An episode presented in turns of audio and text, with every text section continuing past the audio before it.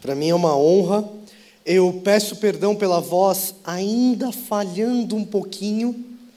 É, na semana que passou, então, semana retrasada, eu tive uma infecção na garganta, parecia um negócio pequenininho. Aí eu falei: bom, eu tenho uma agenda para dar aulas e pregar numa igreja lá em Balneário Camboriú. Tem, os irmãos compraram a passagem, os irmãos estão esperando. Eu não posso cancelar um negócio desse, né? Mas eu vou lá, tomo cuidado, não falo muito alto. Era na Assembleia de Deus. É verdade, eu não estou brincando. E aí o que aconteceu? Eu sarei da infecção. Mas a voz, cara, a voz ela foi passear em algum lugar distante do planeta Terra. E está voltando para nos visitar agora. Mas é uma alegria estar aqui com vocês. É uma alegria compartilhar da palavra com vocês. Quando o João me convidou, ele perguntou. É, é, ele me procurou no Instagram, né? Ele falou: Olha, é, eu sou da Igreja Batista do Povo, aqui na Vila Mariana. Como se eu não conhecesse a Igreja Batista do Povo. Vocês são famosos, gente. Vocês são famosos. Mas é uma alegria, uma alegria mesmo para mim. É, é, o convite é uma alegria estar com vocês. É um privilégio poder compartilhar da palavra de Deus. E aí eu gostaria de dizer para vocês o seguinte: é, o João aprontou com vocês. Por que, que o João aprontou com vocês? porque ele deu um tema teológico para a gente tratar aqui hoje. Ele me fez o convite e me deu o tema do que, que a gente iria falar, me deu um tema teológico. Ele falou: Olha, esse mês aqui a gente vai trabalhar em cima de um livro do John Webster. E aí eu falei: Pô, do John Webster, cara. John Webster é um dos cabeções, assim. Você pode chamar ele de cabeção que tá bom, porque se for para dar currículo, a gente passa a noite. Dando... Sabe aqueles caras que você passa a noite dando currículo do cara?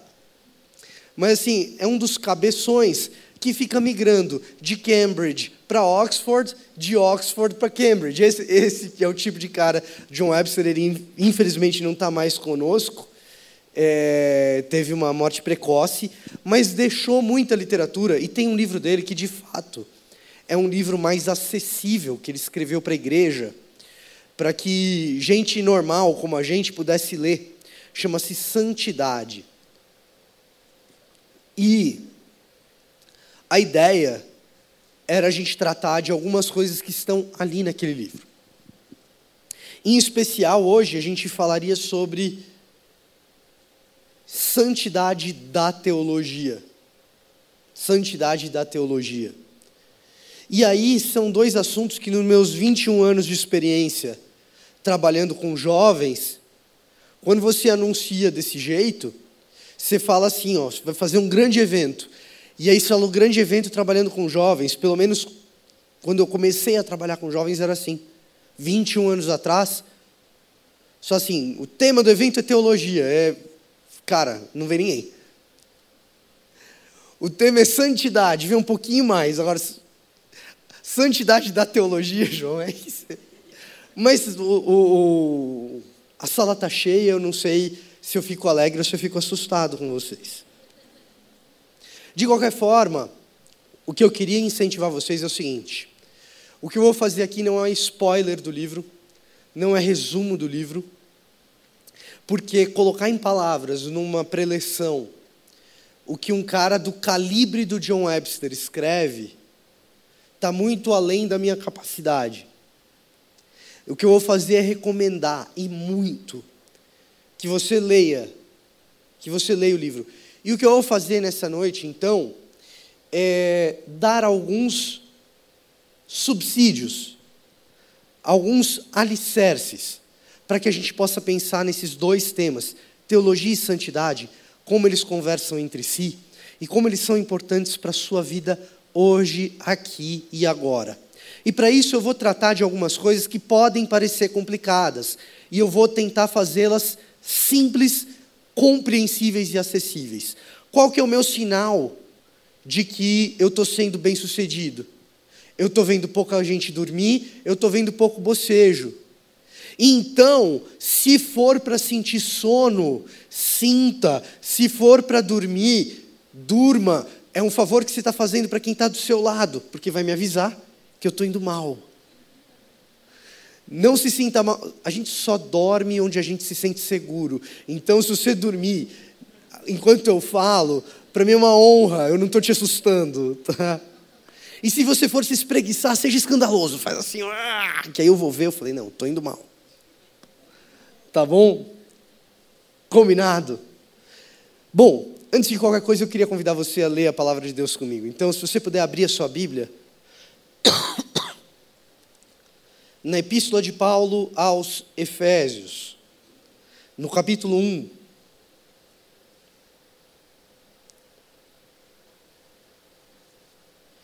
Eu vou ler do versículo 7 até o versículo 10. Epístola de Paulo à igreja de Éfeso. Por isso que a gente chama de Efésios. É o pessoal que morava lá em Éfeso. Capítulo 1, versículo 7.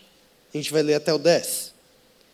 Nele, em Cristo, temos a redenção pelo seu sangue, a remissão dos pecados, segundo a riqueza da sua graça, que Deus derramou abundantemente sobre nós em toda a sabedoria e entendimento.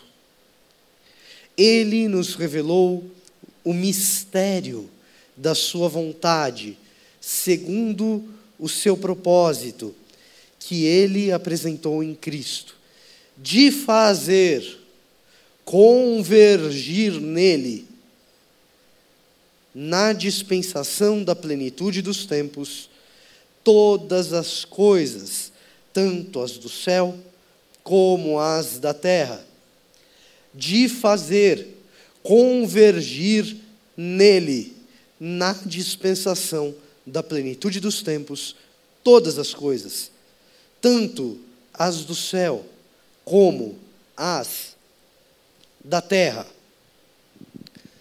Pai amado, a gente te agradece, Deus, porque o Senhor é bom, porque o Senhor é amável, porque a tua misericórdia ela não poupou o seu próprio filho e a tua misericórdia nos alcançou para que nós conhecêssemos o seu plano para que esse mistério não ficasse desconhecido, para que esse plano não permanecesse como algo que só algumas pessoas pudessem ter acesso, ou que ninguém tivesse acesso. Mais do que isso, a gente te agradece, porque nesse seu plano, todas as coisas, as que estão nos céus, e as que estão na terra encontram o seu propósito, Pai. A gente te agradece por isso em nome de Jesus, amém. Bom, se a minha experiência, e eu disse para vocês, 21 anos trabalhando com jovens, e aí talvez você esteja se, se perguntando: quantos anos ele tem? Eu sou velho. Na minha experiência de 21 anos trabalhando com jovens, eu tenho a absoluta certeza de que, se não todos que estão aqui, seguramente a maioria de nós sente hoje, aqui e agora, nessa noite, algum sentimento, sensação, percepção de que as coisas estão fora de lugar uma, uma inadequação, um desconforto. O que eu estou dizendo é o seguinte: é muito provável que você tenha vindo para cá hoje, muito feliz, muito alegre, porque você vai encontrar gente que você gosta. Muito feliz, muito contente, porque vai fazer o que você gosta, você gosta de cantar, você gosta de louvar. É... Poxa vida, eu estava aqui na frente, e o privilégio de estar sentado aqui na frente é que a gente olha para a igreja, a gente vê vocês, a gente vê a igreja, E eu vi o prazer, a alegria com a qual alguns de vocês adoravam, e você saiu de casa hoje falando: eu vou fazer algo que eu me alegro, eu vou adorar a Deus, eu vou cantar, eu vou encontrar a gente que eu gosto, eu vou ouvir uma palavra que, se o pregador não atrapalhar, vai ser boa.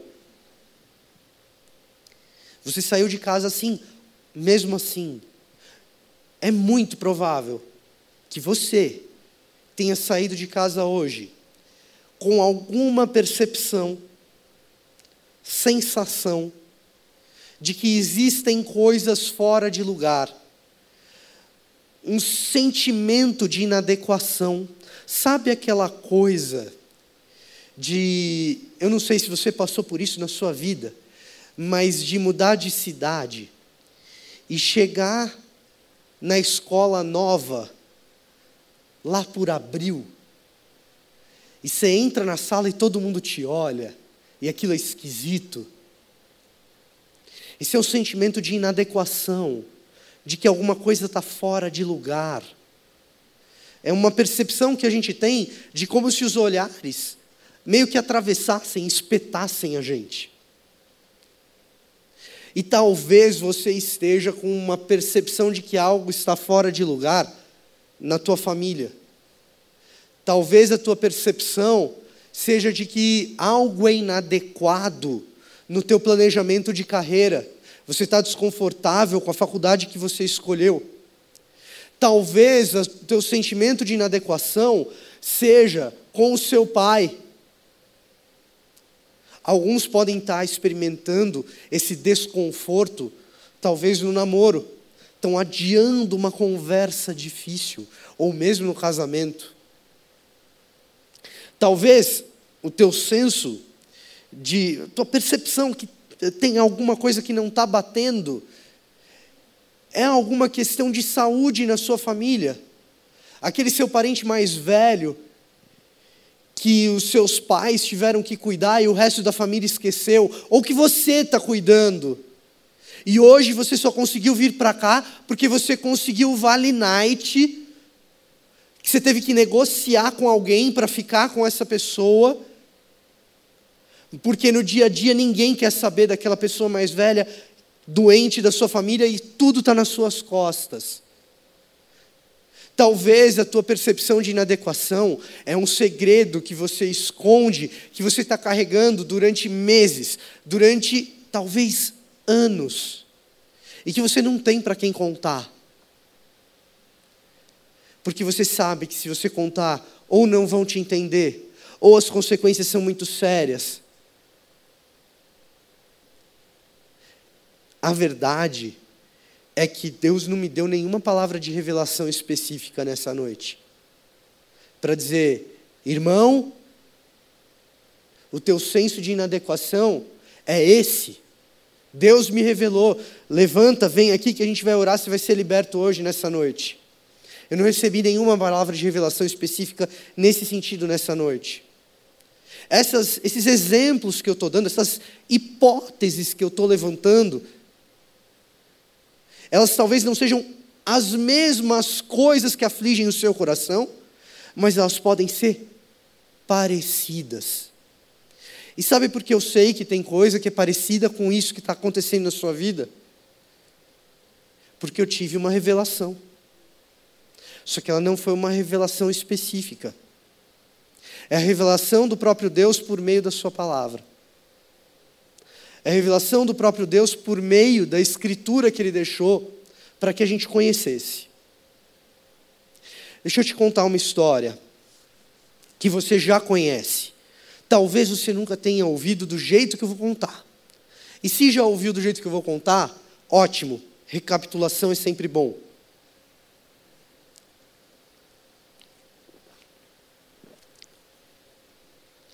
Recapitulação é sempre bom. No princípio criou Deus os céus e a terra. A terra era sem forma e vazia. O Espírito de Deus pairava sobre a face das águas.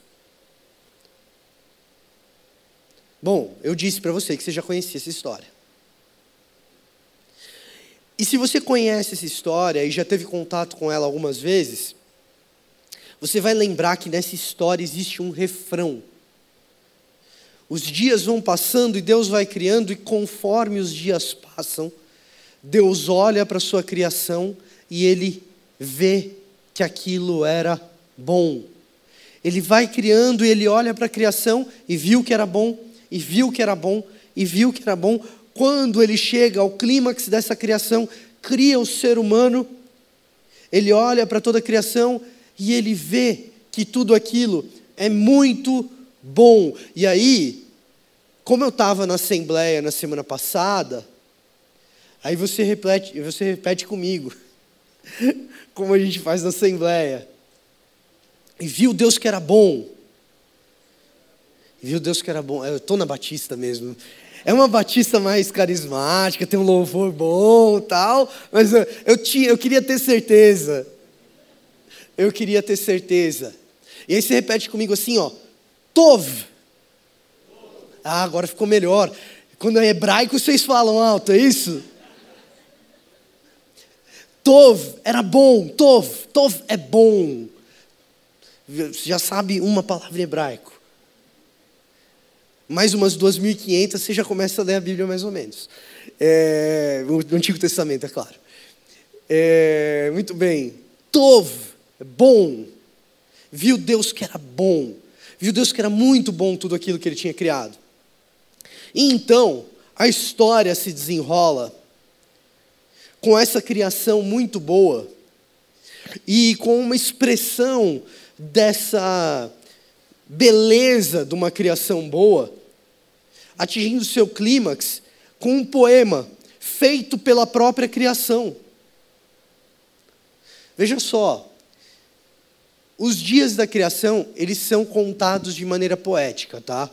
Eu não vou destrinchar aqui é, os recursos literários que são utilizados em Gênesis 1, não é a ocasião para isso, mas agora a gente tem um negócio mais, mais interessante, não, mas talvez tão interessante quanto os dias da criação sejam sendo relatados de maneira poética, mas o próprio ser humano no jardim começando a se exprimir de forma poética, falar de forma poética quando ele encontra aquela mulher criada por Deus naquela criação muito boa. Ele diz: carne da minha carne, osso dos meus ossos. Finalmente eu tenho alguém que é semelhante a mim, alguém com quem eu posso compartilhar, trocar, ter experiências em comum.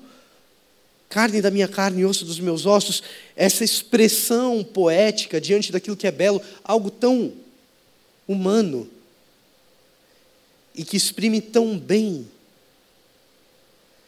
aquilo que nos dá mais alegria em ser humano. Você saiu de casa, você gosta da música, sabe por quê?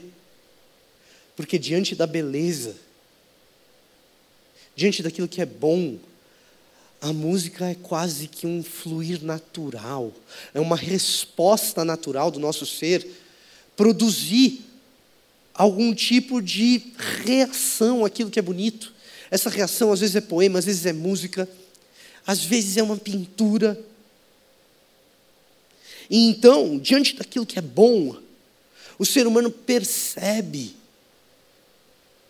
O ser humano percebe e ele reage. Ele reage àquele negócio que é maravilhoso. Esse mundo foi criado originalmente muito bom. Muito bom. Incrível. Extraordinário. Esse mundo foi criado originalmente fora de série. E, ainda hoje, a gente é capaz de perceber ecos dessa beleza divina, impressões digitais do próprio Deus, num mundo que a gente olha para ele e às vezes a nossa reação é simplesmente ficar de queixo caído. Às vezes a gente senta na sala de espera de um amigo, aquele amigo que às vezes é um pouquinho mais bem de vida, e que tem uma televisão daquela grandalhona na sala de estar, assim, e ele deixou a televisão no repouso e estavam passando ali aquelas paisagens. Já viu isso aí? Por que será que a gente fica de queixo caído quando de repente aparece uma daquelas paisagens paradisíacas? Essa é nossa reação natural diante do belo, de perceber aquilo que é uma espécie de eco de um mundo que foi criado originalmente muito bom.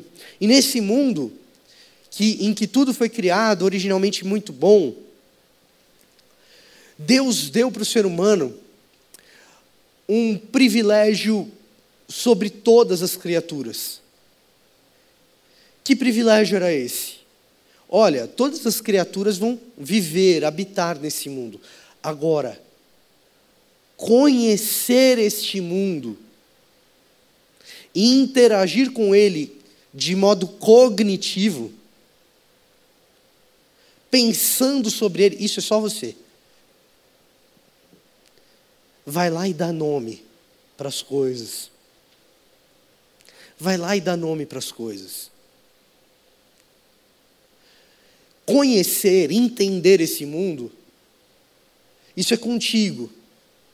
E então, foi dado ao ser humano o conhecimento do Tov, do bom. Só que é o seguinte: quando eu te dou esse privilégio de conhecer, isso vem com uma responsabilidade. Você já conhece aquilo que é bom.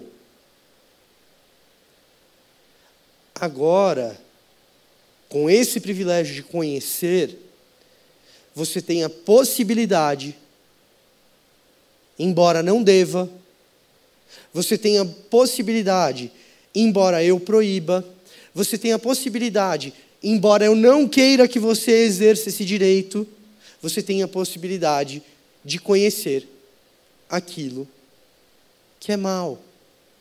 A árvore do fruto do conhecimento daquilo que é bom e daquilo que é ruim. O bom, o ser humano já conhece. Quando a humanidade escolhe o fruto, não é meramente um ato de rebeldia diante de um Deus que deu uma regra estúpida. Ah, tem uma regra aí que não sei se faz muito sentido. Não. Quando o ser humano escolhe, ele está dizendo o seguinte: o bom não é suficiente. Eu preciso conhecer aquilo que é mal. E quando o ser humano conhece aquilo que é mal, nós temos um grande problema. Nós temos um problema sério. Esse ato deliberado provoca a entrada da maldade, da crueldade. Se você quiser um nome mais demodé, está meio fora de moda falar esse nome, mas pode falar, não tem problema. Se você quiser esse nome mais fora de moda, você pode falar entrada do pecado no mundo.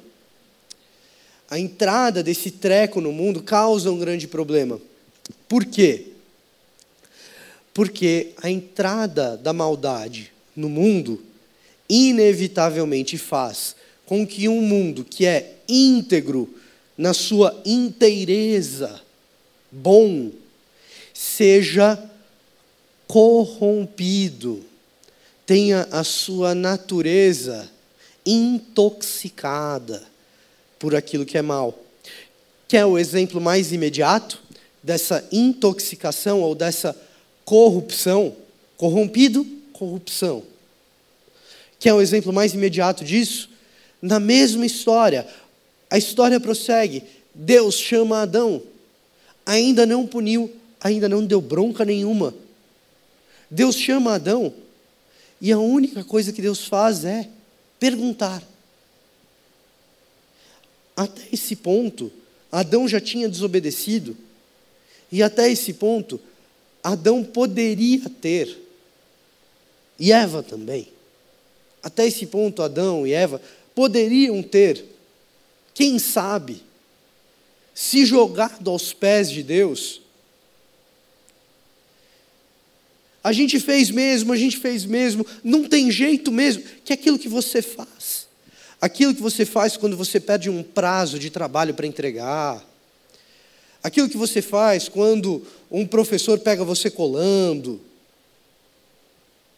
Aquilo que você faz quando o teu cliente está esperando uma resposta, mas você esqueceu de dar a resposta, aí no dia seguinte você vê o e-mail do cara.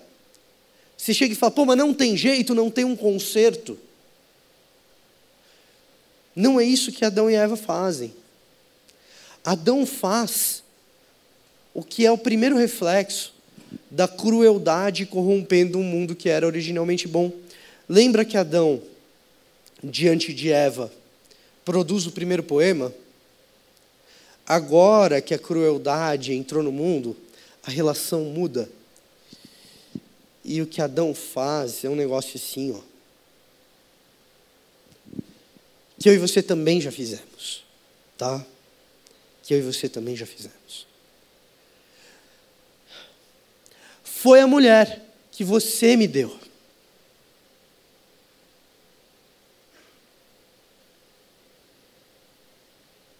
O que antes era, olha essa coisa incrível que você me deu, osso dos meus ossos, carne da minha carne. Agora é, foi esse traste aqui que você me deu.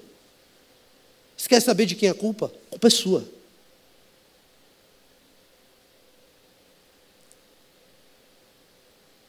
Eu fico imaginando Deus. Eu fico imaginando Deus. Era tudo tão bom. E agora ele vê naquilo que eu criei maldição. Agora ele vê naquilo que eu fiz perdição. Isso é a crueldade humana corrompendo, intoxicando aquilo que foi criado originalmente bom. E então o caráter das coisas desse mundo vai se tornando corrompido, intoxicado e de fato tóxico. De um outro jeito que não do jeito moderno de se falar, de um outro jeito que não do jeito do século 21 de se falar, milhares de anos atrás, a Bíblia já falava de masculinidade tóxica. Esse treco aqui que Adão está fazendo. É outra história, é diferente, não estou dizendo que é a mesma coisa. Tá? É outra história, é diferente, não estou dizendo que é a mesma coisa. Mas, quando a gente cria esse problema das coisas estarem corrompidas, das coisas estarem intoxicadas, da nossa crueldade, escreveu uma palavra interessante, da nossa crueldade perverter aquilo que é bom. O que é perversão? É uma pessoa com pensamentos safadinhos? Pode até ser. Mas perversão é tornar algo que é bom perverso. Isso é perverter. Então, os pensamentos safadinhos, você com a sua esposa, uma vez casados, não são perversão nenhuma, é tudo que precisa acontecer para um casamento bom, saudável. É assim, é bom, foi criado para ser assim, é maravilhoso. É muito bom. É perversão quando existe enganação da outra parte. É perversão quando uma das partes ou as duas partes são objetificados, são objetos meramente para que haja prazer. Aí é perversão. Você está pegando uma coisa que é boa e tornando aquilo perverso por um ato egoísta e cruel. Aí é perversão. Quando essas coisas começam a acontecer, tudo aquilo que era bom, tudo aquilo que era bom, se torna intoxicado. Tudo aquilo que era bom se torna intoxicado, exceto quem criou aquilo que era bom. Então, aquele mundo criado originalmente bom, ele é intoxicado por essa crueldade. Ele é corrompido por essa crueldade. Mas Deus não. Deus não é corrompido pela crueldade humana. E então passa a existir a necessidade de se colocar as coisas de volta no seu devido lugar. Para que Deus tenha qualquer relacionamento, qualquer contato com esse mundo em que tudo está fora de lugar, as coisas precisam ser colocadas no lugar de volta.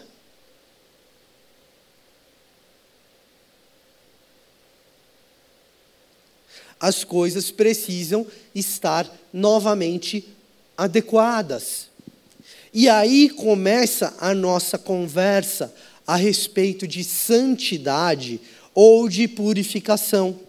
Aí você consegue entender, quando você tem essa história muito bem contadinha e muito bem amarradinha, aí você consegue entender, por exemplo, o livro de Levítico. Só assim, nossa, o livro de Levítico é tão difícil, um livro complicado, negócio, todos aqueles rituais, purificação, purificação, purificação, o tempo todo, tal. Por que que tem aquele negócio? Porque precisa colocar de volta as coisas no lugar. Para Deus, e a pergunta é ali em Levítico: como é possível um Deus íntegro, que não foi corrompido, puro, tudo nele está no lugar, habitar no meio de um povo corrompido e impuro? Esse povo precisa ser purificado. Então, nesses rituais de purificação, o que a gente vai perceber é que vão existir uma série de elementos que indicam, que sinalizam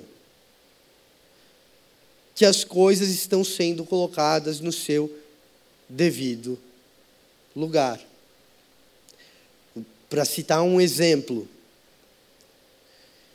que não é de Levítico. Mas eu vou explicar, vou usar esse exemplo para explicar um pouco Levítico para chegar na nossa passagem de Efésios. Você comprou um sapato. Vamos, vamos voltar aqui uma semana na minha pregação lá na Assembleia de Deus. Na Assembleia de Deus o pessoal usa sapato social mesmo, socialzão. Para mim é terrível. Minha unha do dedão do pé ela é apontada para cima, cara.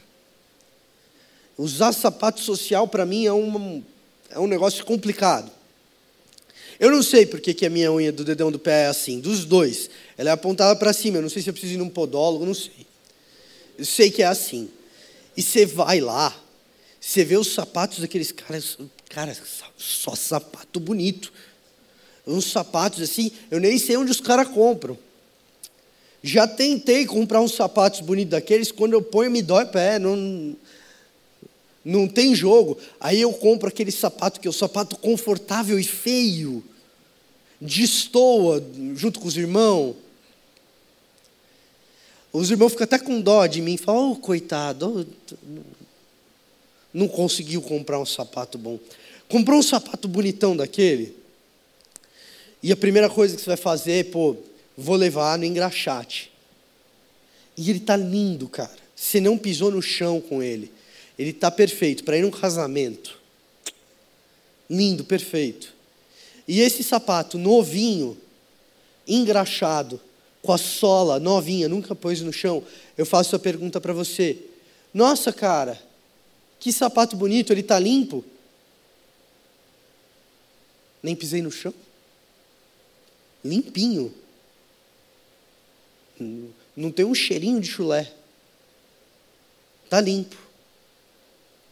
Certo?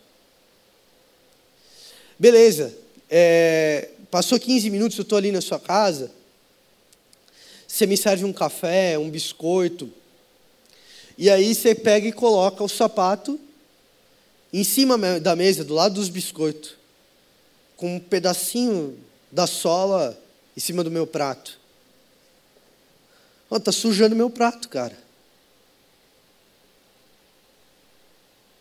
Uai, como que o sapato que era limpo está sujando o prato?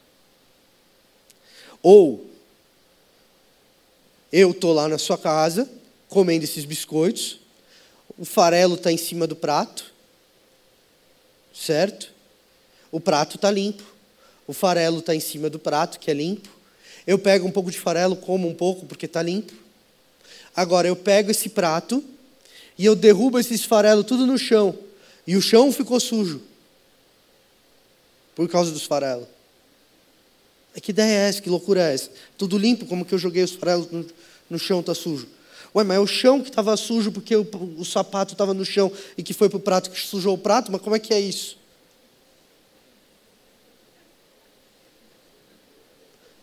Baita confusão, né? Que baita confusão. Não, o chão estava limpo, não tinha migalha. Você que botou as migalhas no chão.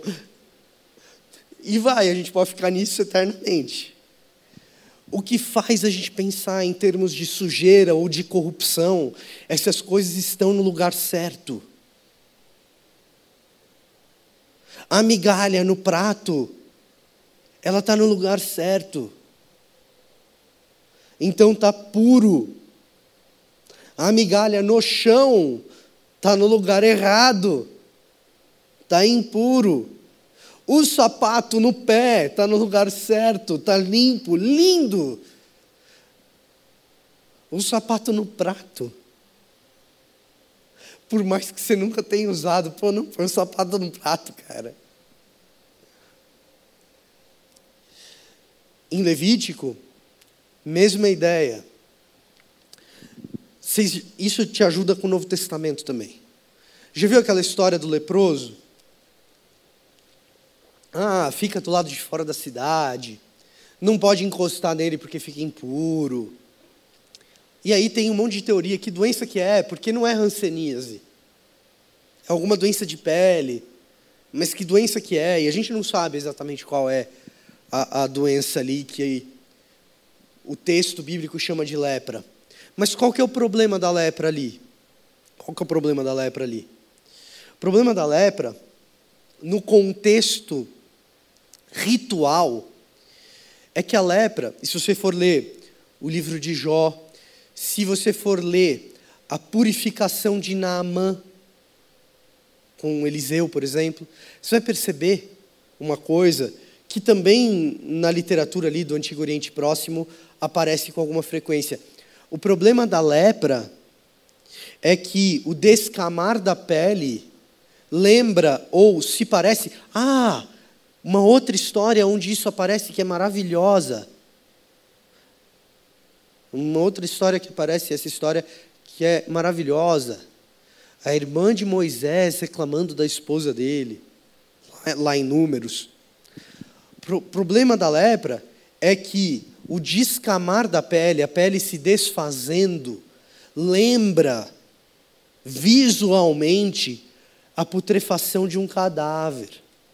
Literalmente, na boca de Arão, nesse episódio de Miriam com Moisés, é o que Arão diz, inclusive. Lembra um cadáver começando o seu, a, a, sua, a sua putrefação, o seu apodrecimento. E no templo, e no ritual, e no mundo de Levítico, a ritualística representa sempre a vida entrando no arraial. Deus trazendo vida para o arraial israelita. E, portanto, alguma coisa que tem aparência de putrefação cadavérica está fora de lugar. E por isso você leva para fora. Essas questões de purificação são, no mundo bíblico, no mundo bíblico, as grandes questões de santidade. E por isso é no livro de Levítico que a gente vai ter uma coisa chamada código de santidade. Essa ritualística de purificação, ela vai estar intimamente ligada, intimamente ligada com comportamentos que geram vida ou geram morte. Comportamentos perversos que geram morte, que corrompem aquilo que é bom, são os comportamentos impuros, perversos. Comportamentos que geram vida, que colocam as coisas de volta no lugar, que trazem uma sensação de que agora as coisas fazem sentido. Esses são comportamentos de santidade. Quando a gente fala em santidade, portanto, existe uma íntima relação com as coisas estarem puras, mas também, não apenas, também com o conhecimento. Eu volto, por meio da santidade, eu volto a conhecer e reconhecer aquilo que era bom, porque as coisas parecem estar voltando para o lugar de onde elas nunca deveriam ter saído. Por que, que eu sei que você saiu de casa com algum sentimento, alguma sensação ou percepção ou pensamento de que há algo fora de lugar, de que existe algo que é inadequado. E eu não sei qual é o aspecto específico da sua vida em que essas coisas aparecem. Por que, que eu tenho convicção de que há algum sentimento de inadequação que faz parte da sua vida? Porque este mundo jaz no maligno. Porque o pecado corrompeu esse mundo. Porque as coisas estão fora de lugar. E aí eu volto para esse texto que diz o seguinte, versículo 10: de fazer convergir nele, em Cristo, na dispensação da plenitude dos tempos, lá no final, todas as coisas tanto as do céu como as da terra, de fazer convergir nele. Convergir é um verbo que a gente usa no português, nessa passagem, por falta de um melhor. Infelizmente, a gente não tem na língua portuguesa a riqueza necessária para dar conta do verbo que está sendo utilizado por Paulo aqui. O verbo que está sendo utilizado por Paulo aqui em Efésios 1,10, você não precisa decorar, mas eu só vou falar ele em grego, porque tem um pedacinho dele que vai te ajudar a entender melhor o que acontece aqui. O verbo no grego que está sendo usado aqui por Paulo é anakefalaio. Putz, que palavra, hein? Mas pensa em kefalaio, kéfalos, céfalo, cabeça por meio do sacrifício de Cristo Jesus, Deus faz o trabalho de fazer convergir ou de colocar debaixo da cabeça, da autoridade, do pensamento de Jesus todas as coisas. É como se a nossa crueldade, a crueldade humana, quando ela entrasse no universo, ela pegasse o universo como se fosse uma bola de vidro e arremessasse contra o chão e despedaçasse todo o universo em milhares, em milhões de fragmentos.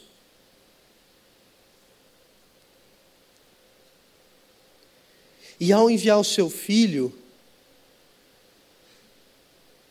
Deus estivesse juntando cada caquinho para colocar debaixo da autoridade dele, de volta, de modo adequado, esse universo todo novamente.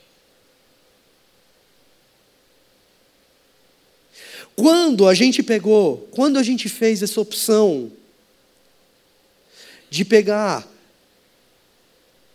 o universo nessa ilustração que eu estou fazendo, como se fosse uma bola de cristal, de vidro, e arremessado contra o chão, despedaçado em milhares de pedaços. Quando nós fizemos essa opção, isso significa que a sua vida ela foi tomada nas mãos da humanidade e alguém pegou a sua vida. Os seus sentimentos, a sua história, teu coração. E também a tua capacidade de raciocinar, pegou nas mãos e também arremessou contra o chão. E também despedaçou. E também foi caco para tudo quanto é lado. Ao despedaçar o corpo de Cristo e remontá-lo ao terceiro dia, no dia da ressurreição, Deus inicia o processo de remontar cada pedaço do universo, inclusive a tua vida despedaçada. Isso é o Evangelho. Parte o meu coração saber que uma parte do nosso tempo na igreja, significativo, a gente se dedica a ficar tentando encontrar motivos para acreditar no texto. Por exemplo, contei a história de Gênesis aqui. A gente poderia ter gasto a noite debatendo sobre interpretar esse texto de maneira literal ou no seu sentido mais figurado de maneira mais metafórica, talvez alegórica. A gente poderia. E não é errado fazer isso. Agora, por que, que a gente às vezes se dedica 364 dias do ano para discutir essas coisas? E às vezes um dia só do ano, do Natal ou da Páscoa, para contar essa história, que é o que faz com que isso daqui vale a pena ser defendido.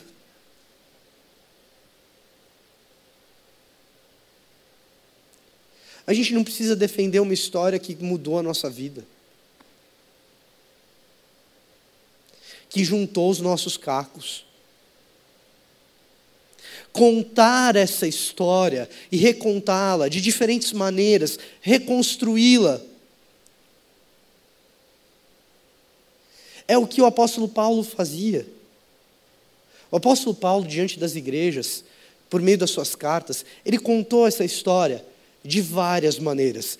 Aqui em Efésios e também em Colossenses, ele recorre a uma imagem que é mais ou menos parecida com essa que eu estou usando agora. Lá em Romanos e Gálatas, ele conta essa história de uma maneira que é mais parecida com aquele plano de salvação que a gente geralmente ouve na igreja no evangelismo. E em outras passagens, em outros lugares, ele vai contando essa história de outros jeitos. Sabe qual que é o nome disso? O nome disso é teologia. Como você conta essa história? Ela pode ser contada de muitos jeitos, de muitas formas. A riqueza do texto bíblico é monumental. Como eu conto a história de um mundo originalmente bom, de uma criação perfeita, de seres humanos criados para a glória junto de Deus, foi corrompida pela crueldade, como esse ser humano é resgatado, como esse mundo é restaurado. A maneira como a gente conta essa história chama-se Teologia. Vai para a internet. Quando a gente fala de teologia, vê se é isso que a gente encontra. O livro do John Webster, nesse capítulo, Santidade da Teologia, em grande medida, em grande medida, e eu faço apelo para que você leia, eu faço um apelo para que você leia, ele é um chamado, um clamor para fazer teologia de maneira santa, para voltar os olhos para aquilo que é sublime, para fazer com que as pessoas não peguem nojo, asco de discussão teológica. Por quê? Porque o que acontece em muitos lugares merece isso mesmo: nojo, asco, é asqueroso. É a própria teologia sendo corrompida pela crueldade pela perversidade humana. É a própria teologia sendo corrompida pelo pecado. Pelo pecado do orgulho, pelo pecado de querer estar certo mais do que o outro, pelo. Cara, por tantos pecados quanto a gente pode ver por aí. Santidade da teologia é isso, é resgatar a teologia, o seu papel de contar a maior história que pode ser contada para qualquer pessoa. Aquilo que nos dá sentido, aquilo que fez você sair de casa. Você se sentiu inadequado e você sabia que se o evangelho fosse pregado, aquela inadequação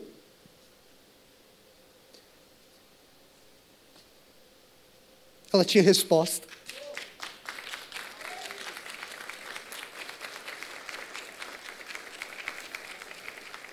Aquela sensação de que está fora de lugar. Na pior das hipóteses, é uma história maravilhosa que diz: sim, está fora de lugar, mas eis que vem.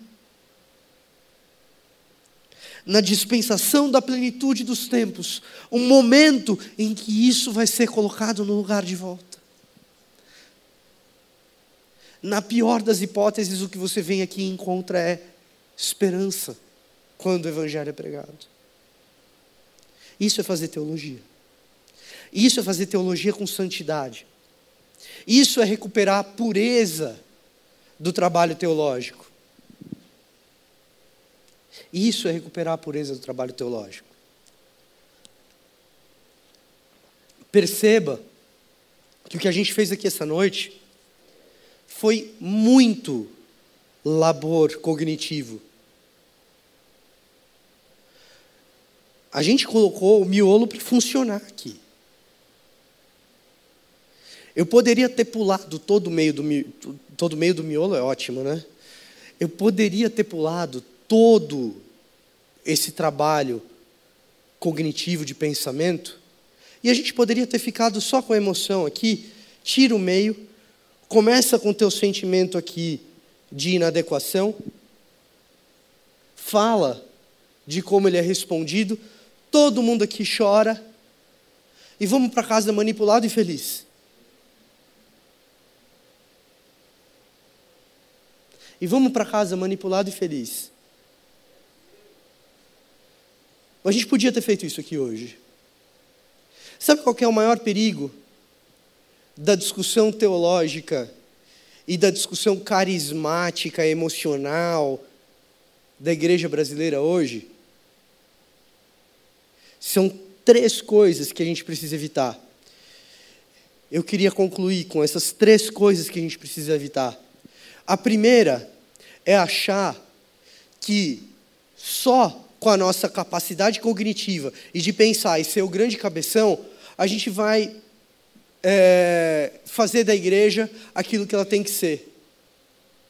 Isso é cair no erro da teologia impura. Eu estudo, estudo, estudo, eu leio, leio, leio, eu penso, penso, penso, e, a partir dessa grande capacidade cognitiva e da minha iluminação, porque eu fui muito privilegiado é, com as melhores escolas e também com uma grande capacidade de pensar, então eu vou fazer da igreja o lugar que ela deveria ser. É a prepotência, a arrogância do trabalho teológico, intelectual, que corrompe, que intoxica a teologia. Esse é o a primeira coisa que a gente tem que evitar. A segunda coisa que a gente deve evitar é precisamente essa segunda que eu acabei de falar. A gente mexe com os nossos afetos, a gente mexe com as nossas sensações, com as nossas histórias, sobretudo, e eu manipulo as suas dores e ao manipular suas dores, eu desrespeito a sua história para produzir uma catarse e a gente sair daqui dizendo que foi Deus que fez alguma coisa. Essa é a segunda coisa que a gente tem que evitar. Porque se um é corromper a teologia, o outro, cara, o outro é corromper o púlpito, é corromper você. É mais um exercício meu de pegar você aqui, ó, jogar no chão e despedaçar. Então, o primeiro é aquela coisa que, se você quiser, ah, é tudo intelectual. O segundo é aquela coisa do não, é tudo emocional e a revelação. É o segundo erro. O terceiro erro é, no meio desses dois, você imaginar e acreditar que a solução está em encontrar um meio termo entre o intelectual e o emocional. Esse é o terceiro erro a ser evitado. Ao procurar um meio termo entre o que é intelectual e o que é emocional, a probabilidade enorme é que a gente fique com o pior dos dois mundos. Se não vai ser nem tão intelectual quanto precisaria ser, e nem se deixar sentir como deveria deixar. O convite aqui é outro. O convite nessa noite é de entender plenamente que Deus criou um mundo absolutamente perfeito para ser experimentado por mim e por você. E que ainda que nós não o quiséssemos, ainda que nós não o queiramos, ele elaborou um plano para resgatar esse mundo. E a partir dessa compreensão, quando a gente enxerga isso na nossa vida, se deixar emocional quanto for necessário, o quanto for propício, o quanto for adequado, está no lugar. É, é isso mesmo. É o lugar de se emocionar. Está certo, está no lugar certo. Lágrima tem lugar certo para acontecer, sim. Riso tem lugar certo para acontecer.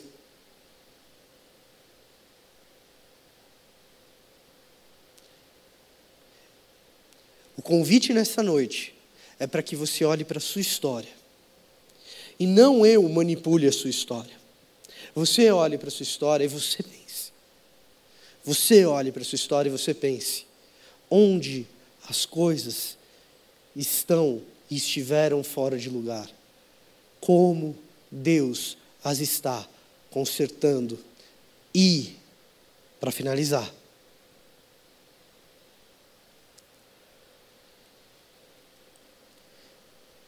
se Deus está consertando, como consertou o corpo de Cristo ao terceiro dia, na ressurreição, Jesus ressuscitou, começou a colocar as coisas no lugar, corpo novo, tem pessoas sendo feitas novas, elas estão ali experimentando aquilo que é adequado. Num mundo cheio de inadequações, o convite é para que você passe a experimentar o quão inadequado é esse mundo, porque você já é habitante do próximo, do que vem. E sabe o que você faz? Pega aquilo que faz parte do mundo que vem e traz para cá. Esse, isso é a grande comissão da evangelização de Cristo Jesus, convidando você para participar. Deus falando assim: ó, oh, estou juntando os caquinhos aqui. Quer saber? Você pode fazer também.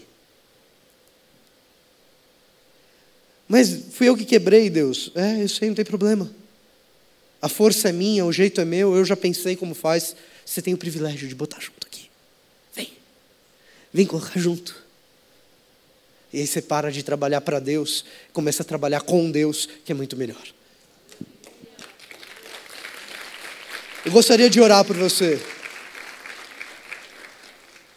Pai amado, a gente te agradece por essa noite. A gente te agradece, Pai, porque o Senhor é bom, porque eterna é a sua bondade, porque perfeitos são os seus planos. Pai amado, que isso seja no meu coração e no, seu, e no coração de cada um aqui, Pai, verdade, não uma verdade intelectual e compreendida apenas, não uma verdade só porque aquilo move as nossas emoções e paixões, mas uma verdade porque a nossa compreensão nos levou a sentir, porque o nosso pensamento nos levou a sorrir, porque o nosso constrangimento nos levou a chorar, porque a nossa esperança que veio porque a gente entendeu, nos levou a ficar rendido diante de Ti. Pai amado, a gente se alegra por isso, e diante de Ti a gente se rende. Em nome de Jesus, a gente te adora e ousadamente se achega a Ti, pedindo assim a Tua bênção. E já gratos por saber que o Senhor a concede. Amém, Pai.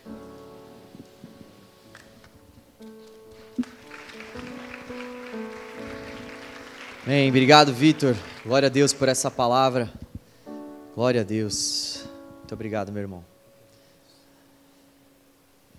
Que o Senhor possa continuar falando ao nosso coração ao longo desse mês, é isso que nós desejamos, é isso que nós esperamos.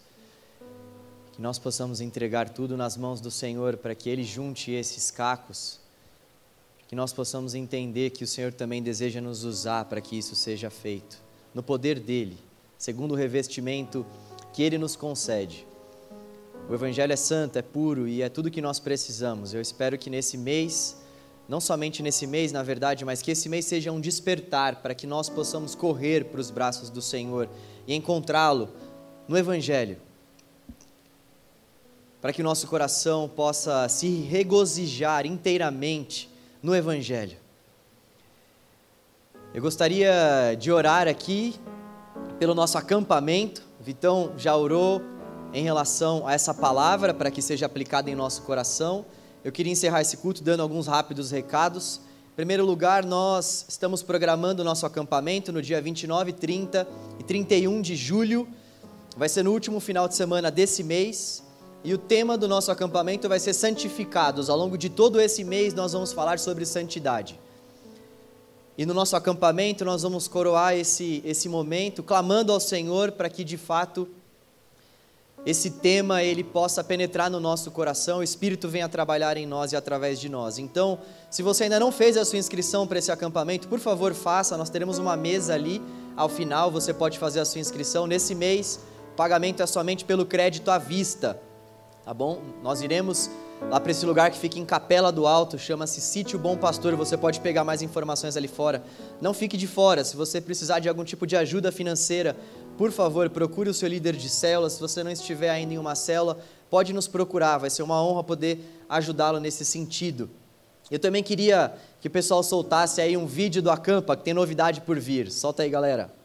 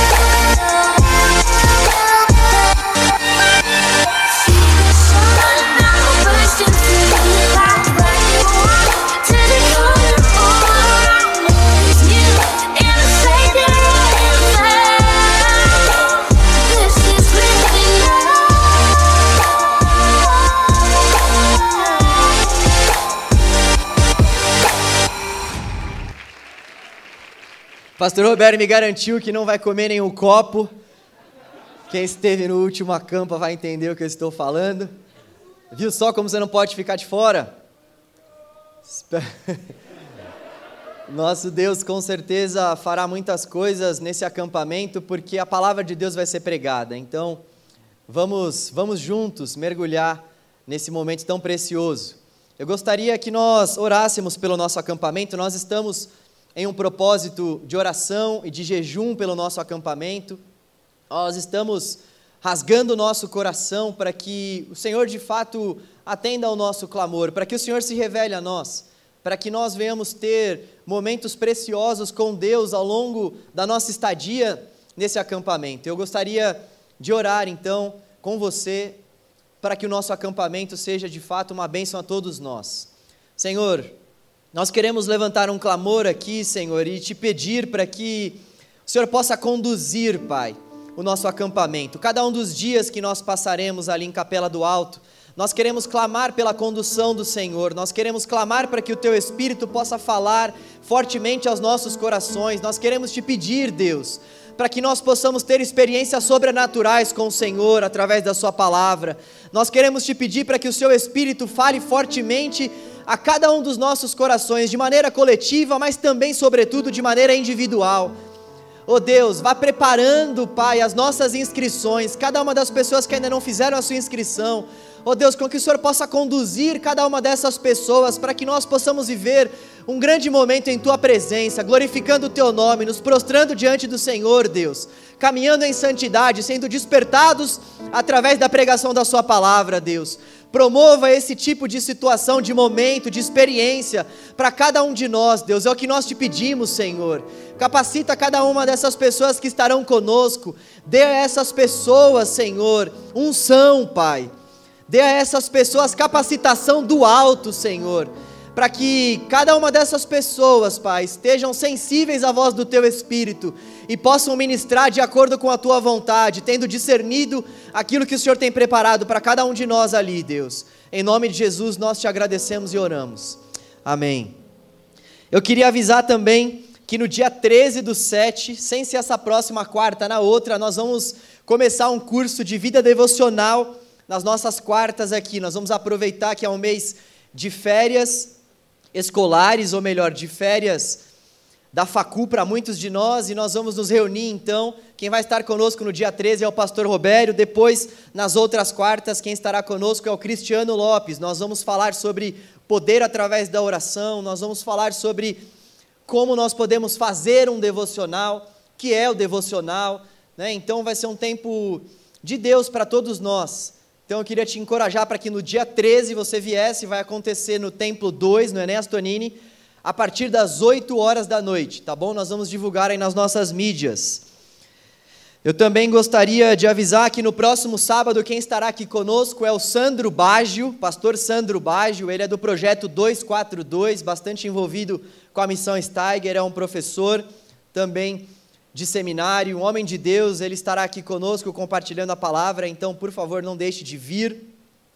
As nossas pregações ficam disponíveis também na nossa página lá no Spotify da igreja. Então, ou melhor, peraí, volta. Fica disponível no Spotify. É isso aí, Spotify da igreja mesmo.